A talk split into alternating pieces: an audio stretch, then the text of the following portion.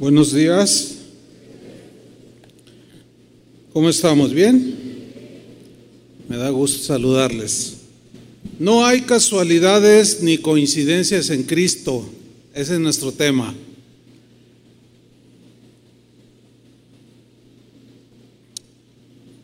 Absolutamente todo lo que sucede en la vida de un cristiano tiene propósitos. Fíjense cómo dije, de un cristiano. ¿Cuántos son cristianos?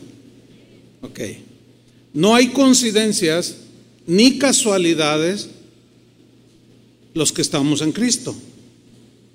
La Real Academia Española define la casualidad como la combinación de circunstancias que no se pueden predecir ni evitar.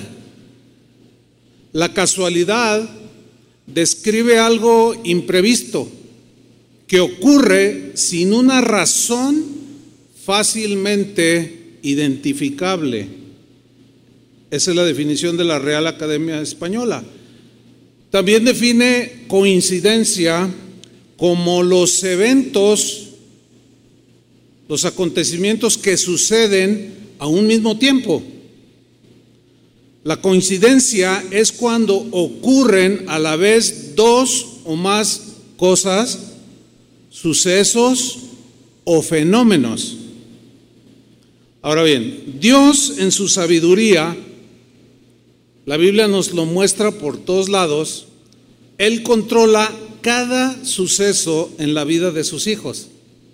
Nada se le escapa. Lo maravilloso de todo esto es que Dios siempre obra u obrará a favor de sus hijos.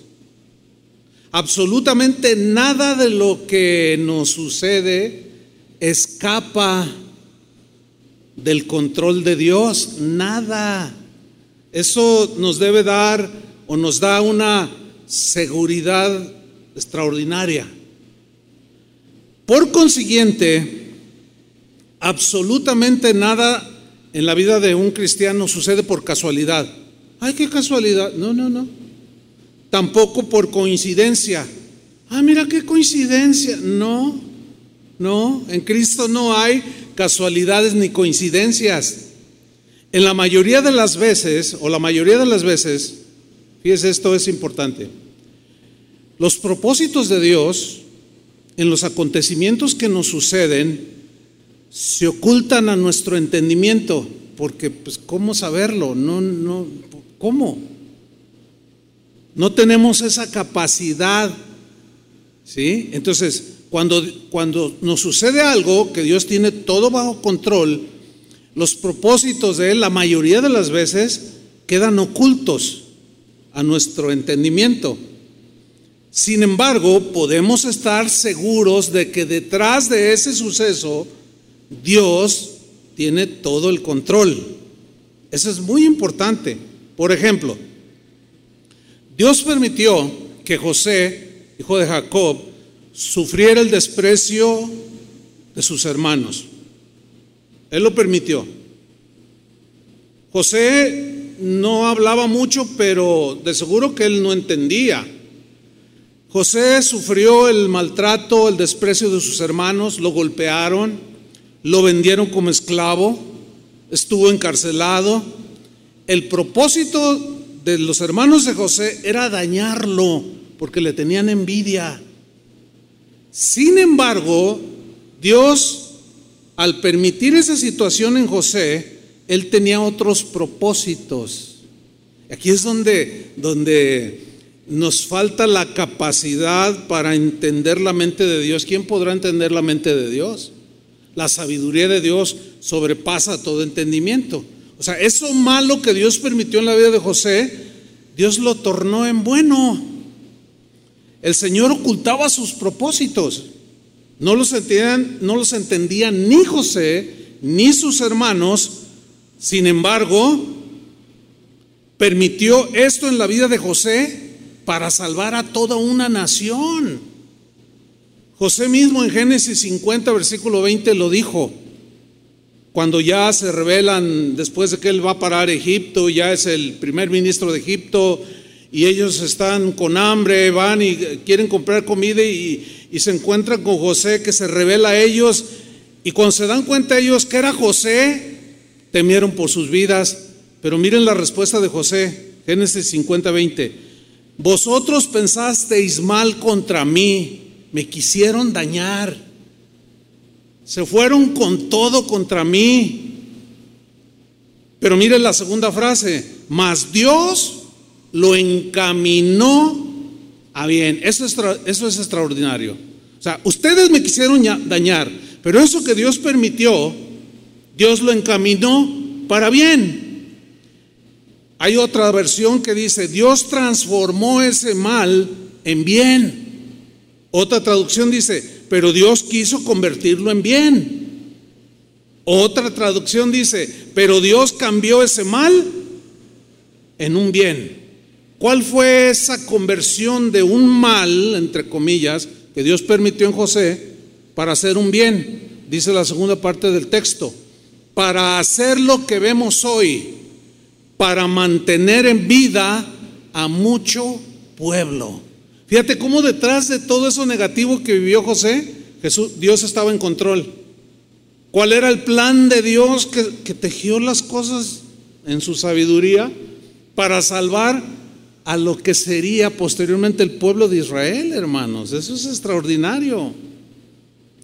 Entonces, Dios no se le escapa nada. Déjeme contarle una experiencia que yo viví hace muchos años, todavía no iniciábamos casa de oración. Fui a predicar acá hacia la costa del estado y en el camino tuvimos un accidente. Chocamos. Eh, en una curva acababa de llover, patinó el auto, íbamos derechito íbamos a caer en una, en una barranca de más de 100 metros de profundidad. O sea, íbamos en un Volkswagen, muerte segura. ¿Sí? Pero del otro lado del carril salió otro carrito del mismo tamaño, era un Datsun. Si hubiera sido un tráiler, olvídese. Qué casualidad que era un carrito, ¿no? Del mismo tamaño, o sea, al tú por tú. Y chocamos, pero el golpe me tocó a mí, me fracturó este brazo, tres, cuatro costillas, todo sangrado, mal, y me llevaron, eh, llegó la ambulancia y me llevaron a, a la Cruz Roja de Islahuacán del Río, que está rumbo a Tepic, y ahí mientras me estaban curando, una enfermera me preguntó, eh, yo le pregunté, ¿cómo estoy? Dice, pues sí tienes esas fracturas, pero no estás grave. No hay gravedad en tus heridas, eh, te van a curar en unas cuantas semanas. Me dice, ¿a qué te dedicas? Le digo, soy predicador. Me dice, ¿de qué? Pues del Evangelio. Y que le empiezo a predicar. Y dejó de curarme porque me miraba. Dime más, dime más. Y yo le seguía compartiendo. Y con el brazo todo mal y me dolía aquí por las costillas rotas. Entonces me dice, espérame. Y se fue y trajo otras dos enfermeras. A ver, háblanos, háblanos. Y yo, no, que el Señor y que no sé qué. Y, que... y luego, espérese, espérese. Y, van a todo el personal de la Cruz Roja. Lo tenía enfrente allí. Y a todos les prediqué. Recibieron a Cristo. Una señora, me acuerdo, que me dijo, mire joven, los últimos años he estado pidiéndole a Dios que me mande algo que necesita mi alma. Y esto es, dice. Finalmente me curaron, me dieron de alta a las 4 o 5 horas, salí por mi propio pie. Cuando ya eh, me avisaron que venían por mí de Guadalajara, la Cruz Roja estaba a la orilla de la carretera, o sea, ibas por la carretera y estaba a un lado. Entonces yo salí del hospital de la Cruz Roja y me paré ahí con los otros dos hermanos que iban. A los otros no les pasó nada. Bueno, Estoy allí y el Señor me dice, mira Chuy, fueron de mis primeras lecciones sobre esto que les estoy compartiendo. Me dijo, mira, yo te metí allí. Yo, dentro de mí, porque era algo interno, le dije, pero ¿cómo, ¿cómo tú me metiste allí, Señor? Sí, porque mira, ibas a pasar por la Cruz Roja. Si yo te hubiera dicho, detente, deténganse, bájate y predícales, ¿lo hubieras hecho? Y yo le dije, la verdad no, Señor. Bueno, yo te metí allí. ¿Por qué? Porque había gente clamando por oír la palabra de Dios. Le dije, ay Señor, pues, pues todo quebrado. Pero valió la pena, ¿me entiende? Cuando yo entendí el propósito al principio no lo entendí. Estaba oculto. Nunca llegué a, a la predicación, a donde yo iba a la iglesia, pero el Señor me tenía otro auditorio. Así trabaja Dios, hermanos. Fueron de mis primeras lecciones. El apóstol Juan, en su evangelio, muestra cómo había un propósito para un hombre que había nacido ciego. No fue una casualidad, no fue una coincidencia que Jesús y los apóstoles se encontraran de pronto en algún momento con este ciego. No. Juan capítulo 9, versículo 1. Dice, al pasar Jesús vio a un hombre ciego de nacimiento. Ya lo conocía desde la eternidad. Pero lo vio ahí. Y le preguntaron sus discípulos diciendo, rabí, que quiere decir maestro, ¿quién pecó? ¿Este o sus, eh, o sus perdón, quién pecó? ¿Este o sus padres? Para que haya nacido ciego. Lo que estaban diciendo los apóstoles era una creencia que ellos creí, eh, tenían, los judíos, que tiene algo de verdad, pero no es completamente la verdad. De que, de que en algunas ocasiones, cuando alguien peca, hay consecuencias como de este tipo. Pero fíjate lo que, lo que vemos aquí. Noten que los discípulos ignoraban el propósito de Dios por el cual permitió que este hombre naciera ciego. El ciego nunca lo había entendido, los discípulos menos. Pero Dios acomodó todo y dice en el versículo 3, respondió Jesús, no es que éste pecó, ni sus padres, o sea, la razón de por qué nació ciego no es porque su padre haya pecado o él mismo, no, sino para que las obras de Dios se manifiesten en él. Fíjate nada más, fíjate el control y el dominio de Dios permitió que naciera ciego para que un día al pasar los años se manifestara el poder de Jesús en él. Estaba totalmente escondido el plan de Dios. Y, y nos pasa lo mismo a nosotros. En la versión del lenguaje sencillo, dice, nació así para que ustedes vean cómo el poder de Dios lo sana. Interesante, ¿no? En la versión Dios habla hoy, lo traduce así. Fue más bien para que en Él se demuestre lo que Dios puede hacer. En la versión Palabra de Dios para Todos se lee así. Este hombre nació ciego para que Dios pudiera mostrarles un milagro.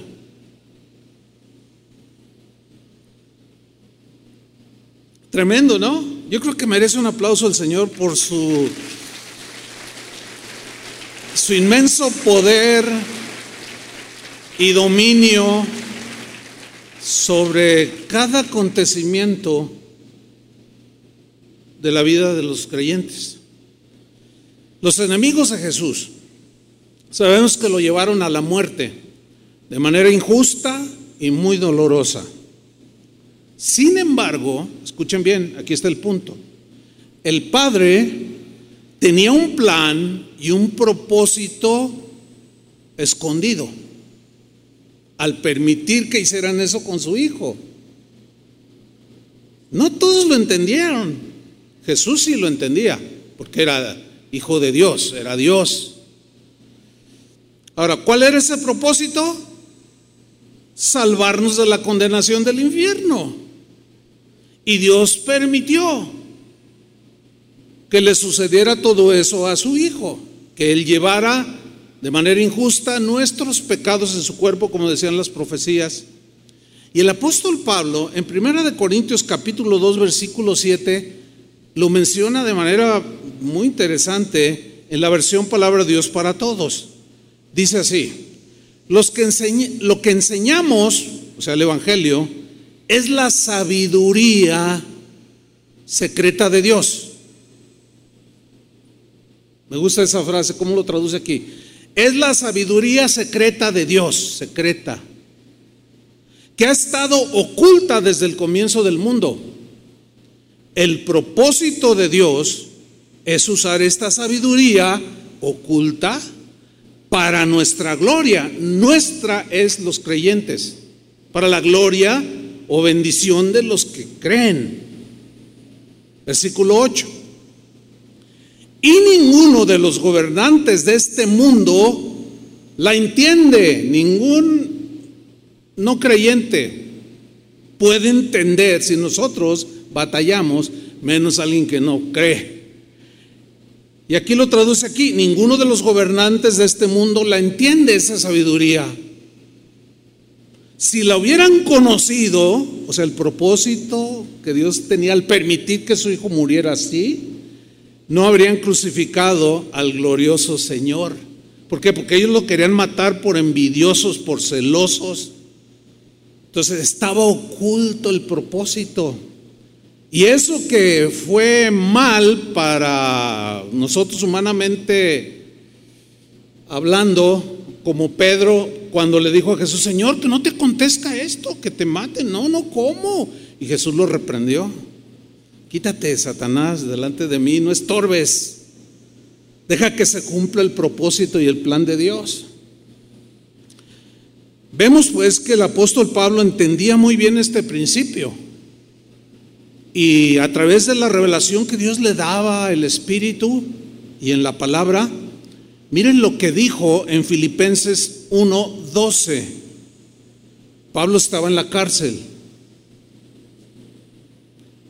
No sé cuántos han estado en la cárcel, yo nunca he estado en la cárcel, pero pues conozco a muchos, he ido muchas veces a la cárcel, conozco a muchos, allí he hablado con un montón de, presos y no es absolutamente nada agradable.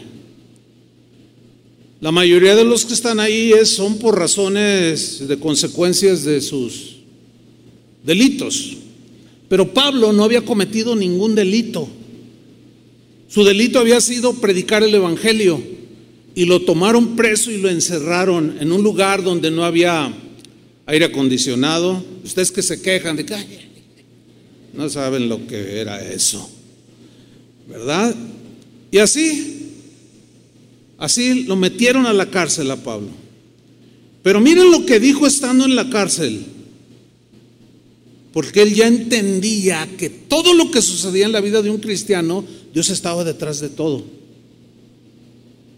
Dijo en Filipenses 1:12, hermanos, quiero que sepáis, o sea, necesitan saber, entender, conocer, que en realidad lo que me ha pasado, ¿qué le había pasado? Lo habían metido injustamente a la cárcel. Quiero que sepan que lo que me ha pasado, vean lo que viene a continuación, ha contribuido al avance del Evangelio. Ah, caray, ¿cómo? Lo metieron a la cárcel para que no predicara. Y resulta que en la cárcel evangelizó a los presos y, los guardias se convirtieron y, llegó hasta los lugares eh, de, de gente importante en el gobierno estando en la cárcel. Increíble, ¿no? Pero Pablo sí sabía que aunque él no lo entendiera en ese momento, algo bueno estaba haciendo Dios. Aquí cuando él escribe esto y dice, miren, mis prisiones, como dice la reina Valera, han contribuido más bien para el progreso del Evangelio. Él ya en ese momento lo dice porque ya había visto un montón de convertidos, estando él ahí en la cárcel, que no se hubieran convertido si Dios no hubiera permitido eso y él hubiera llegado a la cárcel. Mira el versículo 13. Es más, se ha hecho evidente a toda la guardia del palacio. O sea, todos les compartió. Y a todos los demás que estoy encadenado por causa de Cristo. Pero no se le fue uno solo. A todos los evangelizó. Estamos viendo pues cómo Dios está detrás de cada situación. Nada se le escapa. Hasta los mínimos detalles en la vida de, de una de las criaturitas más pequeñas de la creación de Dios, un pajarillo, un pajarito. Miren lo que dijo Jesús en Mateo 10, 29, en la versión al día. ¿Acaso un par de pajaritos no se venden por unos centavos? ¿Qué vale un pajarito? Unos centavos, dice. Pero ni uno de ellos cae a tierra. Y mira cómo traduce esta versión. O sea, ninguno ya le llegó el momento sin que lo permita vuestro Padre. Ah, entonces aquí viene una pregunta. ¿Acaso Dios está interesado aún en una de las más pequeñas obras de su creación, en un pajarillo? Les pregunto, ¿estará interesado? Según Jesús, sí. Y luego el Señor dice, y ustedes valen más que los pajarillos. No se preocupen, Dios tiene todo bajo control. Ahora, por otra parte, todos sabemos que el pecado trajo a la humanidad consecuencias muy dolorosas, todos lo sabemos. Trajo enfermedad, entre otras cosas, desastres naturales, muerte. A pesar de todo esto, Dios no perdió el control, ni lo perderá. Él sigue teniendo el control. El asunto es que Él nos hizo personas, seres humanos, con la capacidad de tomar decisiones. Y cada decisión que tú tomes, estás en tu derecho de hacerla, sea cual sea. El problema es cuando tomamos decisiones equivocadas. Llevamos las consecuencias. Pero no es que Dios pierda el control, no, a pesar de nuestras rebeliones y a pesar de nuestra desobediencia y esos errores que cometemos, que nos traen consecuencias que nos duelen, Dios aún en esa circunstancia lo puede tornar para bien si eres hijo de Dios. Entonces, el principio está siendo afirmado. Ignoramos los propósitos de Dios. En la mayoría de las veces en las que Dios permite que nos sucedan cosas que nos afligen. Al ignorarlas y no tener en cuenta este principio, esta verdad en la Biblia de que Dios no se le escapa nada, tiene control de todo, se nos olvida y es cuando nos turbamos. Se turba nuestra alma, nos afanamos, nos desconcertamos y muchas veces terminamos desesperados. ¿Por qué? Porque o no está esa verdad bien arraigada, o es tan fuerte la prueba que tenemos que se nos olvida que si Dios está permitiendo eso, lo que, lo que sea, es para al, final encaminarlo a bien, para salvar, para sanar, para restaurar, cosas que ignoramos. Y es cuando surgen preguntas en nuestros corazones quebrantados por la aflicción. Ay, Señor, ¿Por qué a mí? Bueno, esta es válida, es una pregunta muy humana, ¿no? Surgen preguntas como, ¿por qué sufro esta enfermedad tan dolorosa?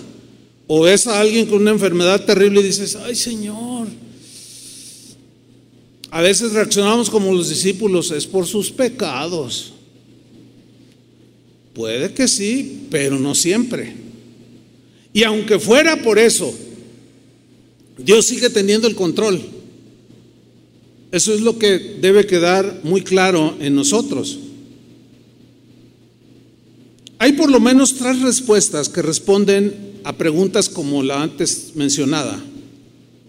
Yo encontré por lo menos tres respuestas. Número uno, ¿por qué sufro esta enfermedad tan dolorosa? ¿O por qué me tuvo que suceder esta situación tan, tan difícil de llevar? La primera respuesta es, es muy sencilla, porque vivimos en un mundo caído. Por eso nos enfermamos, porque somos seres humanos. Y de manera natural, pues nos podemos contagiar como algunos se han contagiado. Ahora, los que ya se han, los que ya se han contagiado, ¿qué está pasando? Se metió un ovni. Eh, les voy a pedir que apaguen sus celulares porque hemos tenido problemas. Los que traen su celular prendido, a menos que, es que hay mucha interferencia, a menos que sea su Biblia, ¿verdad? Bueno, ¿en qué estaba? En que vivimos, nos enfermamos y a veces de maneras, este, pues, muy graves, porque vivimos en un mundo caído, hermanos. En un mundo donde la enfermedad puede, puede alcanzar a cualquier ser humano, oigo muy raro el sonido, no sé si están haciendo algo, ¿no? ¿Sí oíste o no? Pues haz algo. Entonces, vivimos en un mundo caído donde la enfermedad puede alcanzar a cualquier ser humano, cristiano y no cristiano. Se enferma el cristiano y se enferma el no cristiano. ¿Por qué? Porque así es el, así está ya en la humanidad. pecado trajo esto. Por ejemplo, Pablo, que era un hombre de fe, él narra, él dice que tenía un aguijón en su carne que lo hacía sufrir. Bueno, y era un hombre de fe. Él no había cometido ningún pecado. Sin embargo, como Dios estaba detrás de todo, en el caso de Pablo, para tratar con él, su orgullo, pero él lo sabía. Para que la grandeza de las revelaciones no, no, no, se me disparara el orgullo, Dios permitió un aguijón que me tenga allí. Y yo le he pedido que me sane y me ha dicho, no, bástate mi gracia, bástate mi gracia. Pero él sabía que Dios estaba detrás. Déjenme contarles un, testimonio. Desde hace como unos dos años, mi esposa, eh, Vicky, empezó a tener molestias y la llevé al doctor. Y el diagnóstico era, era que le tenían que quitar su matriz eh, ¿Se oye bien? Sí, sí me oye, porque yo no, ya acá me quitaron todo, no sé qué le hicieron. Eh, y no me oigo muy bien. Entonces no sé si los de allá arriba me, escuchan bien. Ah, muy bien. También el que está dormido, órale hermano, ya hasta despertó. Entonces la llevé al doctor, el diagnóstico era, pues hay que operar. Y le mandaron a hacer unos estudios. Y, oiga, ¿y qué riesgos tiene la operación? No, pues estos sí ya nos dijeron. Pero resulta que al hacer los exámenes, la ginecóloga revisando dijo, oiga, ¿sabe qué? Encuentro algo aquí muy extraño. No dijo qué, pero vayas a hacer otros exámenes así, así, así, así, así, para no hacer largo el asunto le encontraron un tumor canceroso en el seno izquierdo. Entonces, eh, pues ya le hacen todo, la biopsia y todo. Es maligno su, su tumor. Entonces, un tumor de mama es de los más agresivos. Ustedes saben eso, ¿no? Y yo miraba a mi esposa después del diagnóstico. y yo le pregunté, ¿cómo estás? Dice, bien. Pues Dios sabe por qué. Yo también, la verdad, tenía mucha paz. Es que la palabra de Dios, hermanos, es importante que la abracemos, que la tengamos así bien presente. Ya, totalmente confirmado, cáncer de mama. Entonces viene la hora de la verdad y ¿qué se puede hacer? Entonces la doctora Ruth, una joven que yo la presenté aquí, cuando nació, imagínense una bebita, eh, ella es toda una mujer ya es una doctora, es una oncóloga, y dijo, ¿sabe qué, pastor? Y Vicky, yo creo que Dios está detrás de todo esto, porque está justo en el momento para ser estirpado sin dejar ninguna consecuencias. Y así fue. La operó, le dieron una, eh, este, radiaciones, no le dieron quimio, le dieron radiaciones y está completamente curada. Ahora fíjate, en ese momento cuando viene el diagnóstico, yo no la vi desesperada. Pero ¿saben por qué? Y yo tampoco me desesperé. Pero ¿saben por qué? No porque seamos alguien especial, no, sino porque la palabra de Dios, y este es mi énfasis hacia ustedes, sino porque la palabra de Dios ahí estaba en el corazón y dijimos, Dios está detrás de todo. En este caso, fíjese, para, para que saliera lo del cáncer de mama, Dios permitió lo de la matriz. Entonces, la verdad, mi esposo y yo, asombradísimos de la providencia de Dios. De eso hablaré un poco más al rato, más abajo, más adelante. Así trabaja Dios, hermanos. Entonces, nos enfermamos porque estamos en un mundo caído, pero Dios tiene el control. A veces el cristiano muere por esa enfermedad. Bueno, Dios sigue teniendo el control. Dios sigue teniendo sus propósitos. La segunda respuesta es porque Dios te está probando para hacerte crecer en la fe, en la obediencia. Un caso emblemático es el de Abraham, cuando Dios le pide en sacrificio a su hijo Isaac. Y Abraham en obediencia llevó hasta el monte, lo puso ahí en el altar, estaba a punto de sacrificarlo y Dios le dijo, detente, ahora sé que tienes temor de mí. Dios ya sabía que él, cómo iba a responder, por eso lo llevó al extremo, pero Abraham no sabía. Y lo que sucedió fue que Abraham se dio cuenta que Dios tenía todo bajo su control. Entonces, cuando Dios te diga algo, obedece, aunque vaya en contra de ti. Cuando estés en una situación, usa la fe, aunque esa situación te esté tratando de desconcertar, acuérdate de la palabra de Dios. Él quiere fortalecer tu fe, quiere crecer tu fe, quiere que ejerzas tu obediencia. Y eso te va a ir ejercitando para hacerte un mejor cristiano. Por eso es que a veces nos suceden cosas. Y la tercera respuesta es, porque Dios nos está disciplinando. Seguramente hay otras respuestas. Pero yo puse nada más estas tres como respuesta. Porque Dios nos suceden cosas, porque Dios nos está disciplinando. Porque hay ocasiones que necesitamos disciplina, ¿sí o no? Porque Dios al que ama disciplina y Dios ama a sus hijos.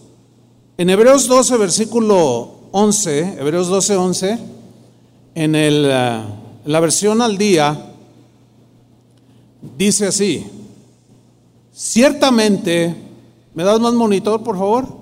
Ciertamente ninguna disciplina, ¿cuánta? Díganlo, ninguna disciplina. En el momento de recibirla,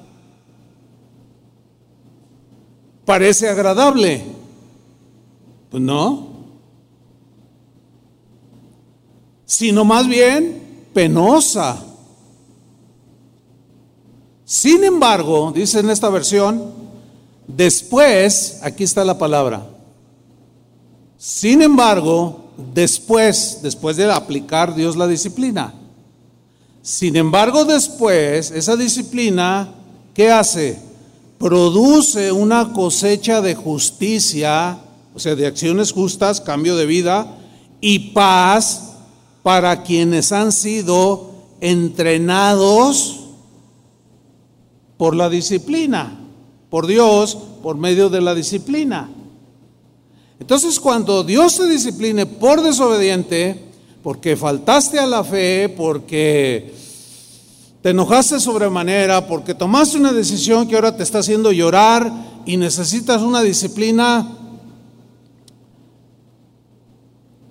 en los versículos que siguen dice, no, o anteriores dice, no desprecies la disciplina, no te desanimes cuando Dios te discipline.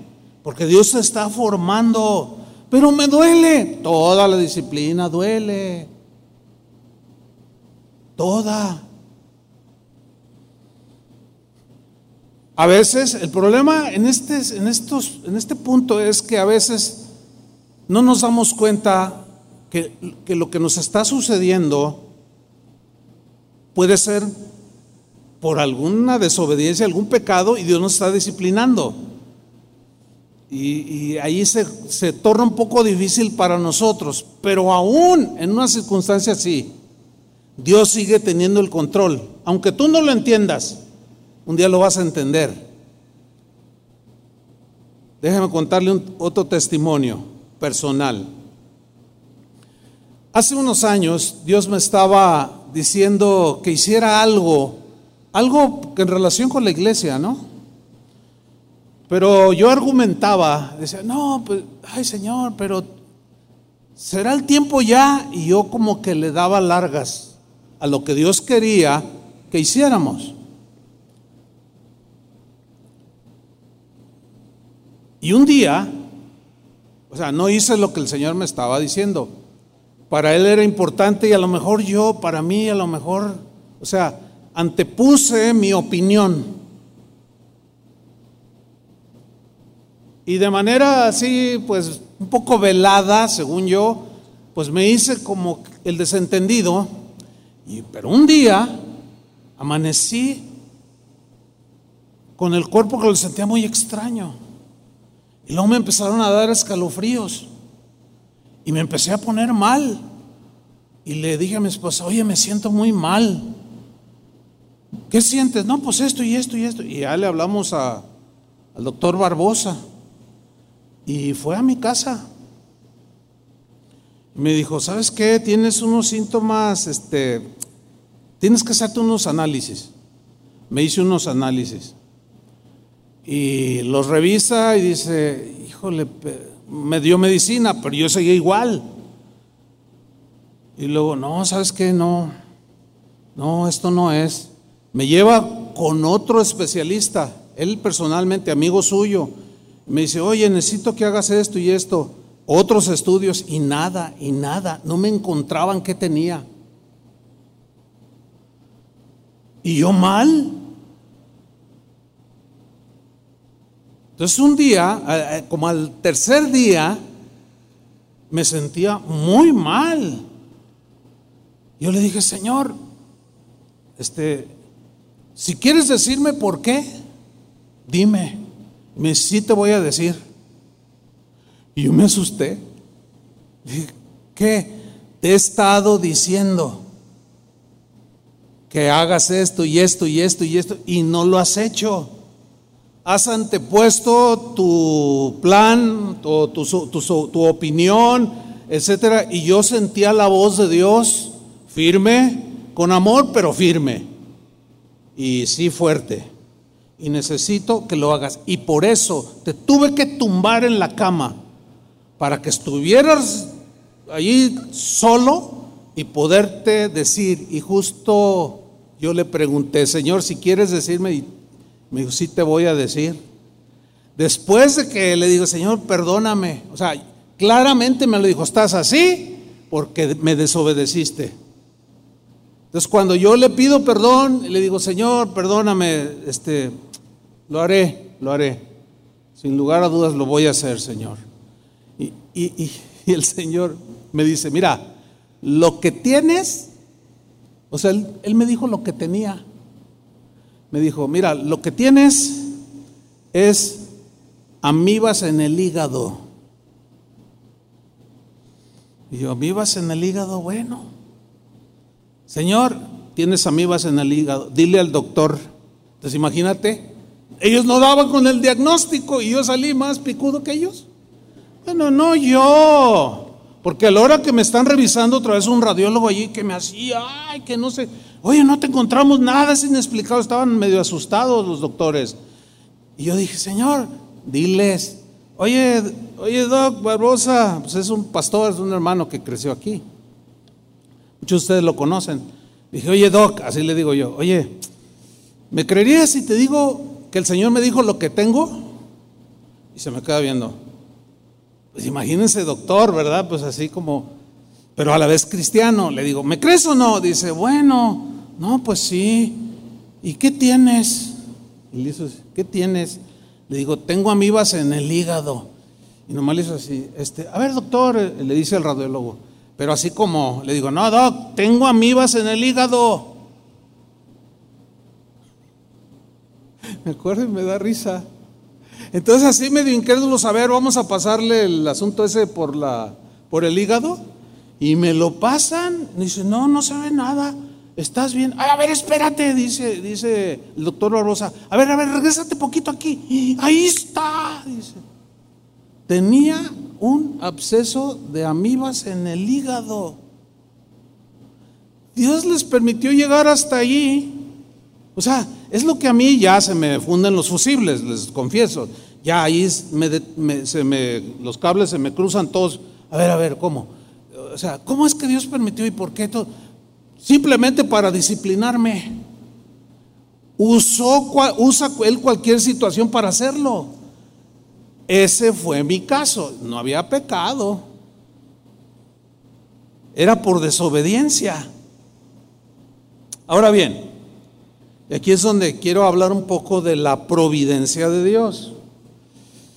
En todos los acontecimientos que suceden, que le sucedieron a los creyentes del pasado y que nos suceden el día de hoy, a nosotros, en todos esos opera lo que se le llama en teología la providencia de Dios. ¿Qué es la providencia de Dios? Es un atributo que Dios tiene, nada más Él lo tiene. Es decir, es la capacidad poderosa, ¿cómo definirlo? Está un poco difícil. Eh, este atributo de Dios se muestra o él lo, aplica o lo, o lo ejerce de manera silenciosa, sin que nosotros nos demos cuenta, de manera invisible, además que Él es el invisible, ¿verdad?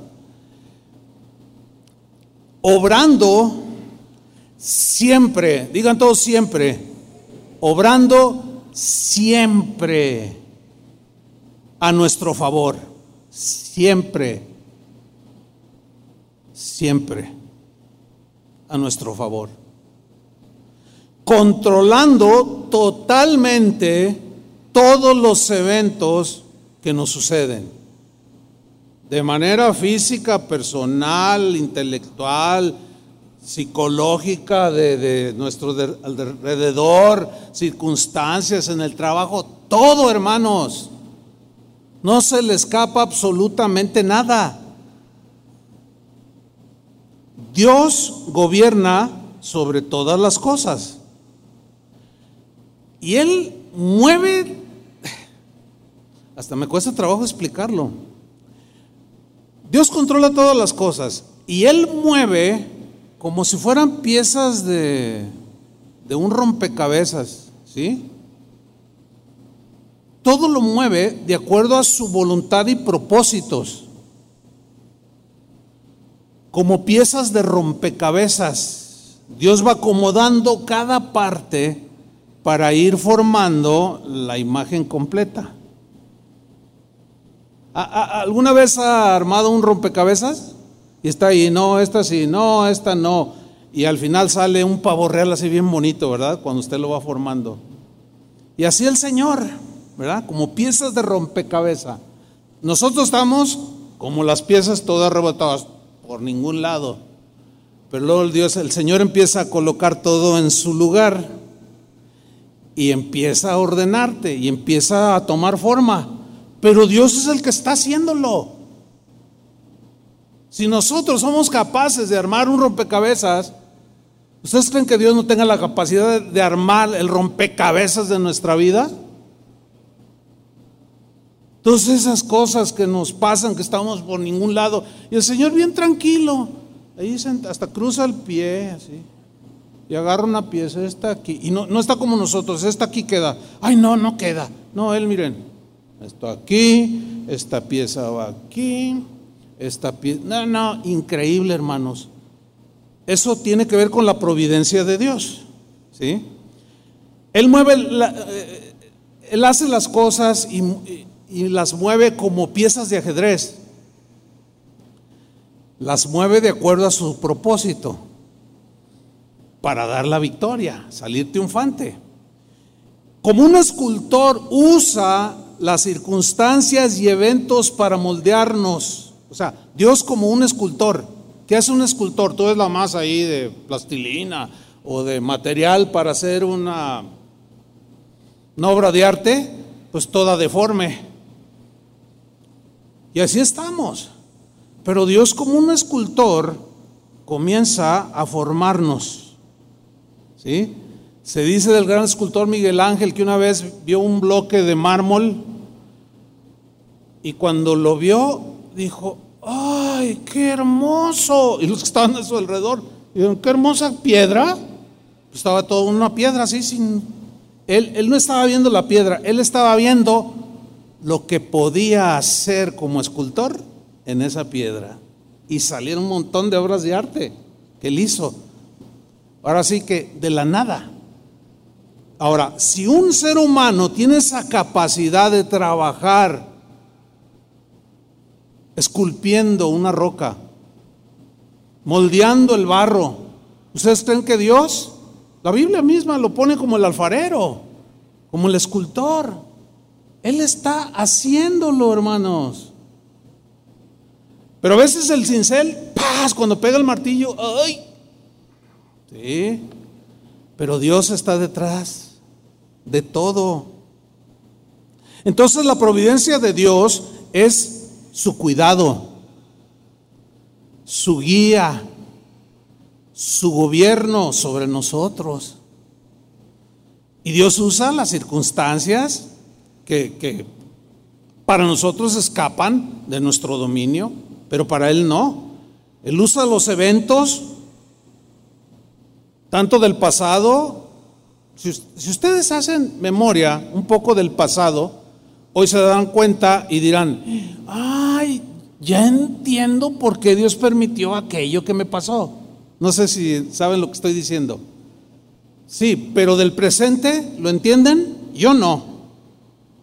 Pero al conocer la palabra de Dios, digo, bueno, si en el pasado Dios usó todo para mi bien, mi presente lo hará igual.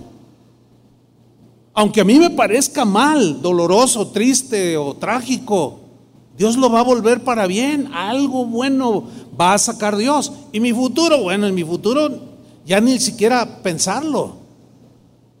Si el pasado estuvo en su dominio, el presente está en su control por su providencia. El futuro lo está también, hermanos. Dale otro aplauso al Señor. Yo pensé que se iban a emocionar.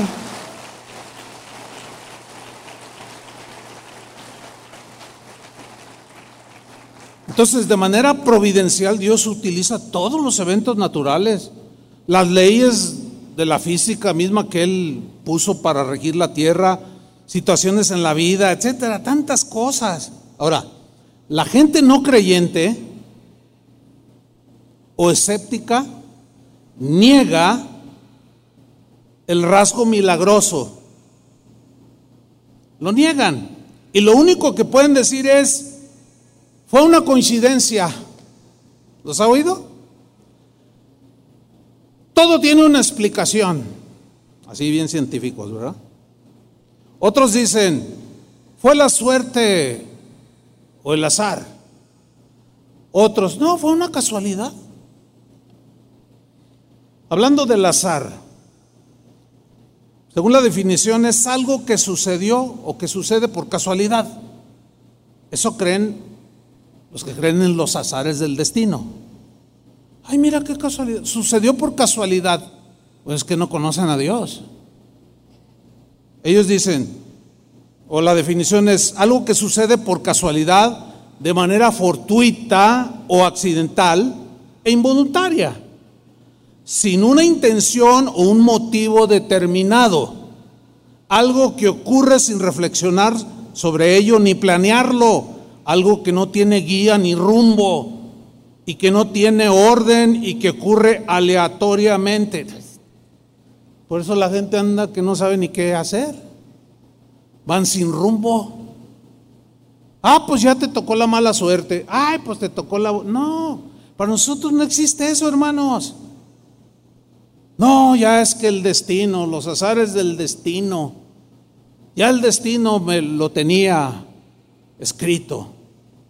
A propósito del destino, este es un concepto filosófico, eso el asunto del destino. Los filósofos decían, o siguen diciendo, que el destino es el concepto por el cual una persona, cualquiera, cree que los eventos o las acciones están determinadas por una deidad o por las circunstancias que te rodean. Ellos dicen, el destino es un poder sobrenatural o un plan que guía la vida de las personas y la de cualquier ser a un fin ya determinado. Pero cristianos, ¿cuántos son cristianos? Cristianos, escuchen bien, nuestras vidas no están regidas por las coincidencias, ni por las casualidades, ni por la suerte, ni por los azares del destino. Tampoco nuestras vidas están regidas por un Dios autoritario y manipulador. No. Detrás de todo, de todos nosotros, delante, rodeándonos, está un Dios vivo, amoroso, paciente, perdonador, que quiere lo mejor para nosotros. Y, providencialmente siempre torna lo malo en bueno. Mientras yo o usted ignore este principio, va a vivir una vida pues, que no es la que Dios quiere que usted viva. Yo veo muchos cristianos frustrados por lo que pasaron o por lo que están pasando. Ay, es que, ay, es, y, no, no, no entender, aún lo que te haya pasado antes de ser cristiano. Dios también estaba en control de todo eso, pero se quedan allí. Y los veo estancados. Los veo como clavados, como si fueran estacas, y aquí te me quedas. Y de ahí no se mueven, ni han podido avanzar. Y esta es una situación triste pero alguien dijo por ahí, no sé si lo ha escuchado, en Cristo no hay coincidencias, sino diosidencias. ¿Ha oído ese? Fíjese que ahorita está en debate en la Real Academia Española si aceptan esta, esta palabra, diosidencia. Bueno, todavía no la aceptan, ¿no? Pero cuando alguien dijo, no sé quién haya dicho eso, pero pues es algo común. ¿Sí lo había oído antes? Yo me acuerdo haberlo oído desde hace mucho tiempo. No, no, no. Hay que coincidir. No, no, en Cristo no hay coincidencias. Hay diosidencias. O sea, dando a entender que, los, que son sucesos donde Dios nos muestra su cuidado. O sea, que no son coincidencias, sino que Dios está atrás ahí. Son diosidencias. Cosas, eh, situaciones donde Dios nos demuestra su protección, su protección amorosa, su guía para dirigirnos. Ay, ¿por qué no me diste este trabajo? Ay, Señor, tanto que lo necesito. Hey, cálmate, cálmate. Cuando yo me encuentro a alguien así, le digo, espérate, es que te va a venir otro mejor. ¿Y usted cómo sabe? Pues por algo. Si no te lo dio es por algo, ¿no? ¿O no? Y ahí estás llorando y, y Señor, y, algunos se pasan y ahí es, ahí es donde está el riesgo. Por eso la ignorancia puede llevarte a transgredir y ofender a Dios. Transgredir su palabra y ofenderlo por las actitudes que tomamos. Y le gritamos. Ay, y, le decimos como los israelitas en el desierto, ¿acaso podrá poner mesa en el desierto? Ah, no podrá. Claro que puede. O sea, no tentemos a Dios. Pero esta enseñanza, esta palabra nos ayuda a no tentar a Dios sabiendo que su providencia, que por, en su providencia nos cuida. Aunque estemos viviendo algo que nos hace llorar. El Dios invisible camina siempre a nuestro lado, siempre hermanos. Nos toma de la mano de manera imperceptible.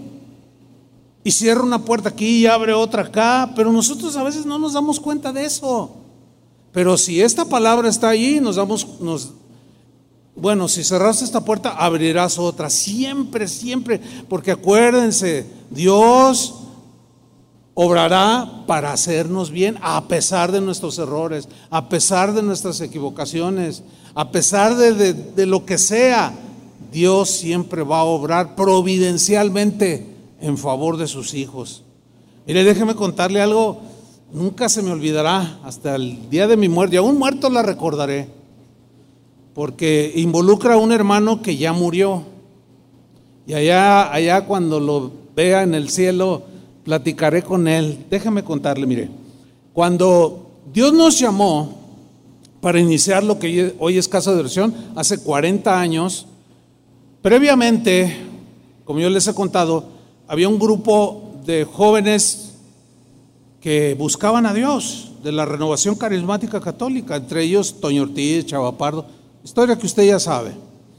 Pero había uno que es el que ya murió, Eduardo, le decíamos el chino, y, y yo a todos ellos pues ya los conocía, pero yo seguía ministrando en la iglesia donde, donde crecí.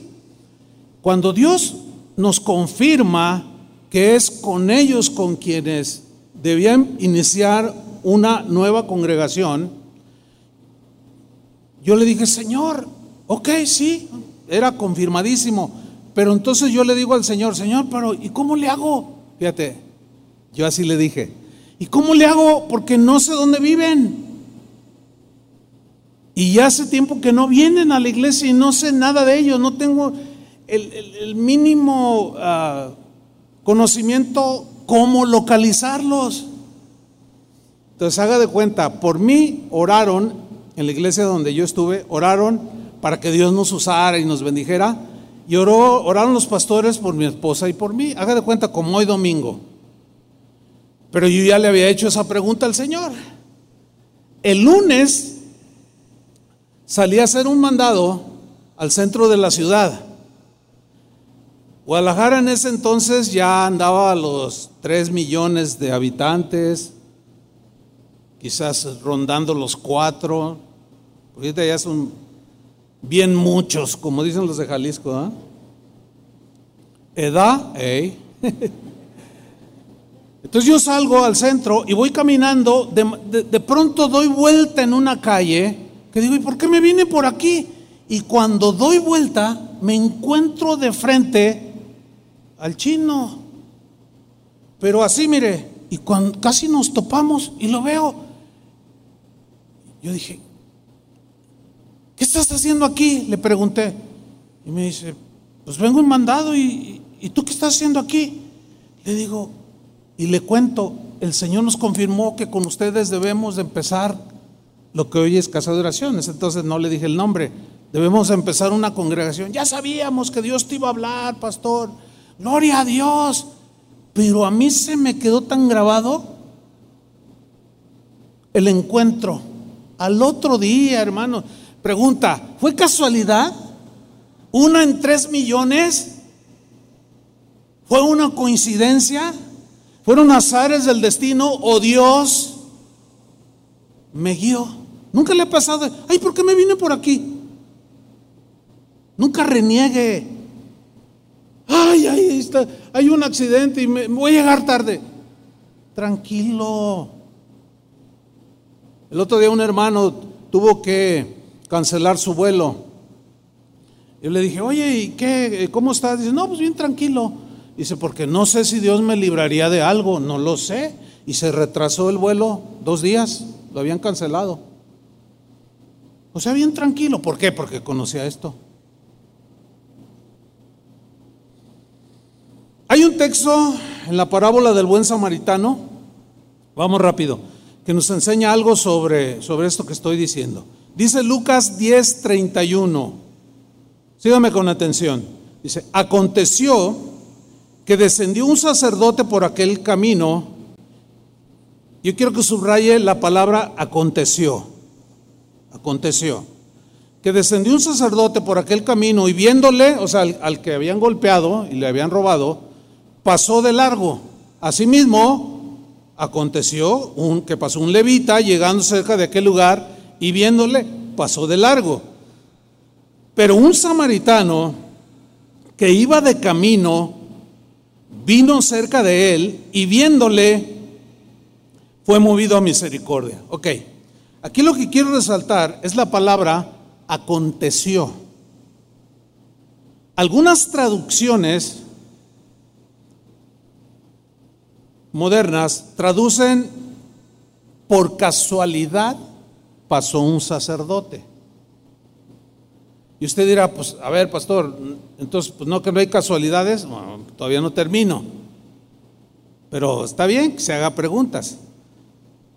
Algunas traducciones traducen, aconteció por, por casualidad pasó un sacerdote, por casualidad pasó un levita, por casualidad pasó un, un samaritano.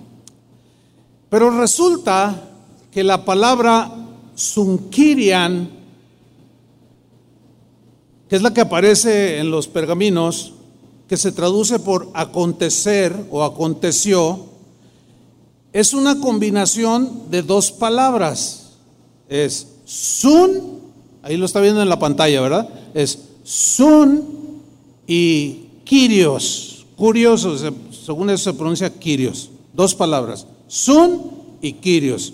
Sunkirian, esa es la, palabra que aparece y esta es la raíz, dos palabras. Se traduce por aconteció. Ahora, Sun, Sun, significa junto con.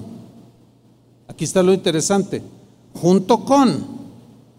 Y Kirios significa supremo en autoridad, o sea, alguien que es suprema autoridad que también se traduce como Señor. Los romanos decían, César es el Señor, César, es el Quirios. Y los cristianos decían, no, Jesús es el Quirios, o sea, la suprema autoridad. Ok, sígame con atención. La idea de aconteció, que, que algunos traducen por casualidad, sería esta o es esta. Que esto es lo que ocurre de manera providencial. O sea, no fue una casualidad que el sacerdote pasó junto al samaritano, ni el levita, eh, perdón, al que habían golpeado. No era una casualidad, sino que Dios estaba detrás de, de estos tres porque quería que el sacerdote hiciera su función como hombre de Dios, gente de Dios. Entonces, al caminar con Dios o el caminar con Dios es ir junto al Señor, que es la máxima autoridad. Entonces, caminamos con Dios. Él va junto a nosotros. Aunque nos suceden cosas, Él como la máxima autoridad tiene completo dominio. De tal manera que la casualidad como tal, como la definición, nada más que pues la traducción en algunas versiones dice, por casualidad pasó un sacerdote, pero en realidad cuando vamos al original, pues habla de que la autoridad suprema dominaba todo. No sé si me expliqué. Controlaba todo. O sea, no sucedió nada más por suceder, por coincidencia o casualidad, no, sino porque la máxima autoridad, Jesús, que está dando el mensaje, es la máxima autoridad. Por tal razón, concluimos que no hay casualidades ni coincidencias en Cristo, sino diosidencias. Nos vamos a quedar con eso, ¿verdad? diosidencias. Quiero contarle otro testimonio. Eh, eh, los otros eran un poco más conocidos, pero este, este no, no es tan conocido. Mire, eh, para ilustrar lo que yo acabo de decir. Mire, yo camino con Dios. Ustedes caminan con Dios también, ¿verdad? Bueno. Un día de hace dos años y medio, esto sucedió hace dos años y medio. Yo salí de mi casa, iba con otro pastor, iba manejando y de, de repente tengo un dolor aquí en el pecho, pero así que me dobló. Y me dijo el pastor, ¿qué tiene? Le digo, ay, me duele el pecho, ay, me duele bien feo. Y se me empezó a agudizar. Entonces ya tomamos la de López Mateos rumbo a, un, íbamos a un pueblo, Santa Catarina, íbamos para allá. Entonces a, a esa hora el tráfico está, bueno, aquí ya todas horas en Guadalajara, ¿no? Entonces yo voy manejando y me dice, oye, ¿te ves mal? Le digo, es que me siento mal. Entonces me, me meto a una gasolinera y le digo, ¿sabes qué? Voy al baño, no me siento muy bien. Estando en el baño, empecé a sudar frío. Se me empezó a entumecer la quijada. Yo no soy doctor, ¿eh? Se me empezó a entumecer este brazo y yo me sentía mal. Pero dije, tengo un infarto. No soy doctor, claro, pero pues leo poquito. Y yo había leído mucho sobre los síntomas de un posible infarto, ¿no? Entonces salgo del baño y le digo, oye, pastor, traigo un infarto. Y me dice, ¿y cómo sabes? Le dije, es un infarto.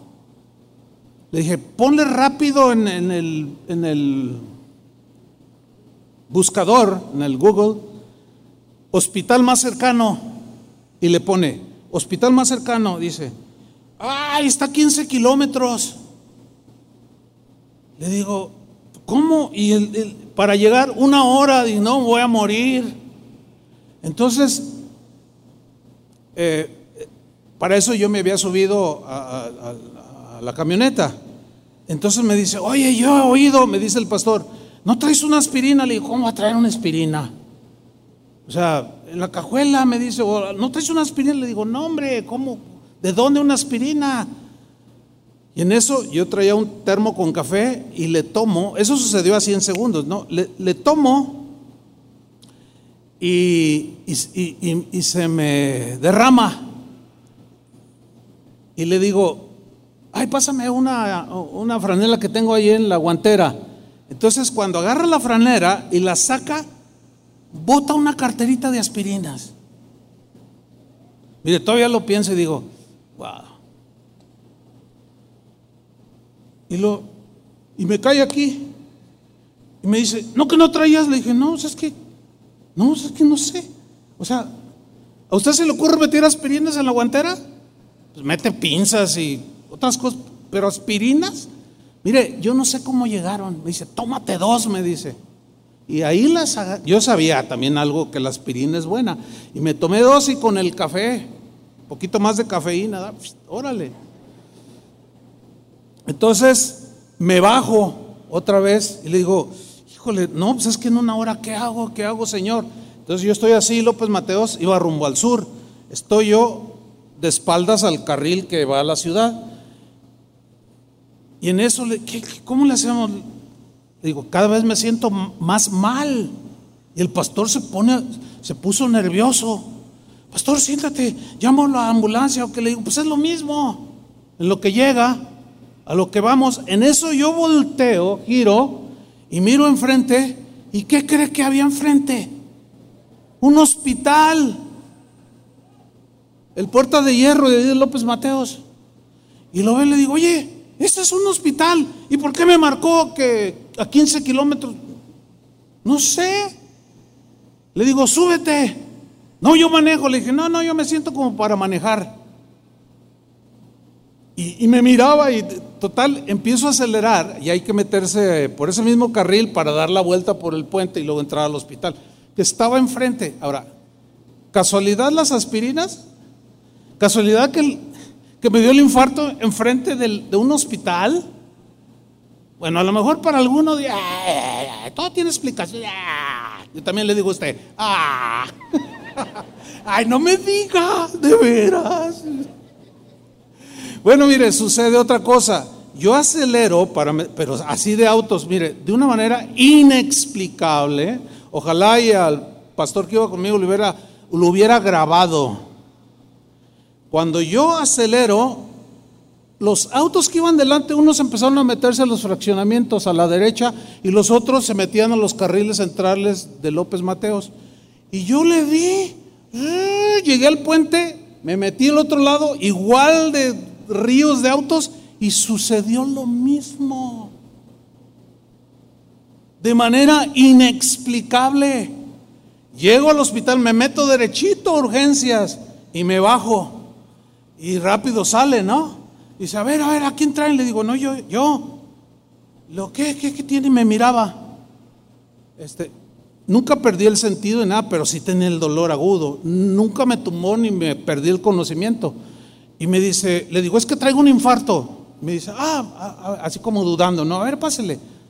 Entonces ya me empiezan a, examinar y dice, trae un infarto.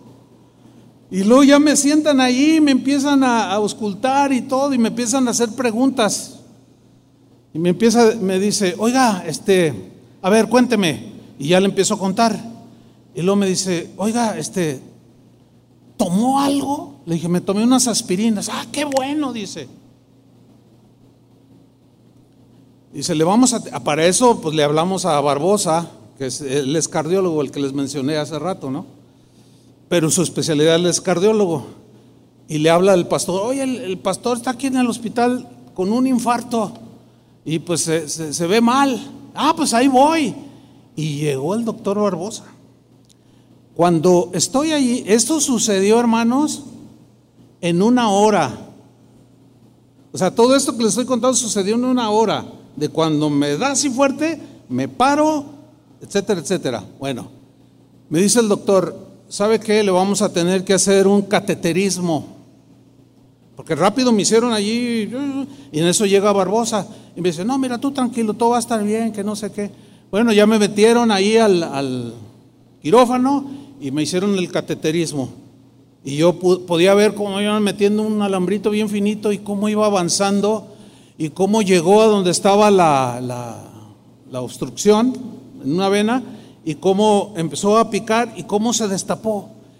Cuando, ya, ya se destapó y, vimos cómo la sangre empezó a, fluir y así me sentí bien.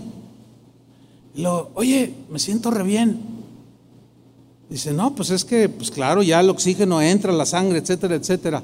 Entonces, dice, ya te vamos a llevar a un cuarto. Todo esto sucedió en una hora. Estando en el cuarto, le digo al doctor, oye, me siento re bien, me siento mejor. Dice, sí, pero tienes que estar en el hospital por protocolo, un día. Le digo, no, pues yo ya me iría ahora. O sea, no hubo tiempo de pedir oración, por eso no se enteraron porque no hubo tiempo de pedir oración ni nada. El asunto es, hermanos, que me dice el doctor, eh, oiga, oiga, este, ¿no tiene miedo? Y le digo, no. No Barbosa, sino el no cristiano, pues el doctor. Le digo, no, no tengo. Y está una enfermera allí. En realidad ella fue la que me preguntó. Me dice, oiga, ¿no tiene miedo? Le digo, no. ¿De veras? Le digo, no. Le digo, ¿sabe por qué no tengo miedo? Porque yo sé que Dios está detrás de todo esto. Y yo soy pastor. Y el, y el médico voltea, ¿Es, ¿es usted pastor? Le digo, sí, soy un pastor. Dice, ah. Y lo dice, ¿sabe una cosa? Dice, es muy raro su caso en cuanto a coincidencias. Se tomó, tomó una decisión de no irse a su casa a descansar. Tomó la decisión de, entrar al hospital. Eso es rarísimo, ¿eh? Muchos les da, ay, me siento mal, llévame a mi casa a descansar y toma. Se mueren. O sea, ahí no acaba la historia. Después de que yo le digo, no, fíjese que no tengo temor, no tengo miedo, porque yo sé que si me muero, yo sé a dónde me voy. ¿Y usted se muere, a dónde se va? No, pues a mí sí me da miedo. No, pues a mí no. No tenía miedo. ¿Pero por qué no tenía miedo? Porque yo sabía que... Eh, eh, coincidencias, ¿no? O las aspirinas. Me da enfrente del hospital. No había nadie a quien inmediatamente me atendían. En una hora ya estaba como si nada, hermano. Hasta tengo unas fotos ahí. Ya está bromeando. Bueno, todavía no acabó ahí. El doctor Barbosa me dijo, híjole, te van a cobrar un ojo de la cara aquí. Y si hubiera podido, yo te, yo te llevo a un hospital donde te hubieran cobrado así barato unos 160 mil pesos. Y si aquí pues es el Puerta de Hierro, no sé si ustedes saben, es, según eso, los mejores hospitales. Le dije, bueno, pues el Señor va a pagar, yo no me preocupo, pues el Señor también va a pagar, pues si Él me metió aquí, pues Él va a pagar, ¿o no? Bueno, llega Toño al otro día a pedir la cuenta, ¿y qué creen? Pues no me hacen un descuento y me cobran 80 mil pesos. Y Barbosa dice, ¿qué? Dice, dice, no cabe duda que Dios cuidó de ti. Ahora, esto me pasó a mí, pero no porque yo sea el pastor o porque sea alguien especial. No, soy como ustedes. ¿Qué me, ¿Qué me enseña eso a mí? No, pues todavía me queda un rato, así que me van a aguantar otro ratito, porque estoy como, como si tuviera 40 años.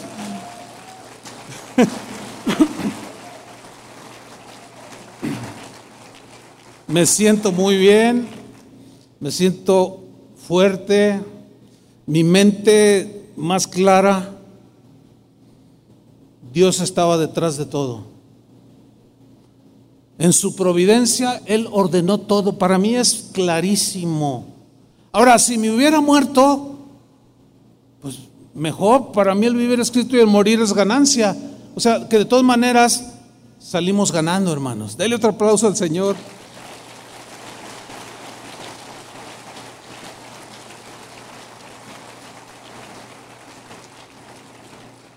Deme, un par de minutos. Isaías 46, 9. Mire cómo Dios mismo afirma categóricamente que Él está bajo control de todo. Isaías 46, 9, versión al día. Recordad las cosas pasadas, o sea, de cómo Dios obró, porque Él se les había olvidado a los israelitas su presente que estaban desviándose y sufriendo. Recuerden las cosas pasadas, aquellas de antaño yo soy Dios y no hay ningún otro. Yo soy Dios y no hay nadie igual a mí. Yo anuncio el fin desde el principio, desde los tiempos antiguos, lo que va a suceder. Yo digo, mi propósito se cumplirá y haré todo lo que deseo. Wow.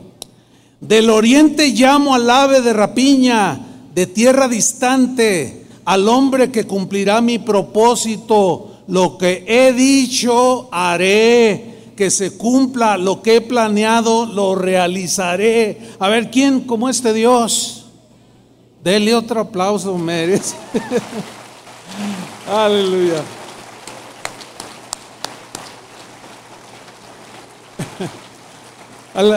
Algunos dirán, dirán, no, bueno, sí, en las cosas grandes, pero en las pequeñas, ay, Dios ha de estar muy ocupado.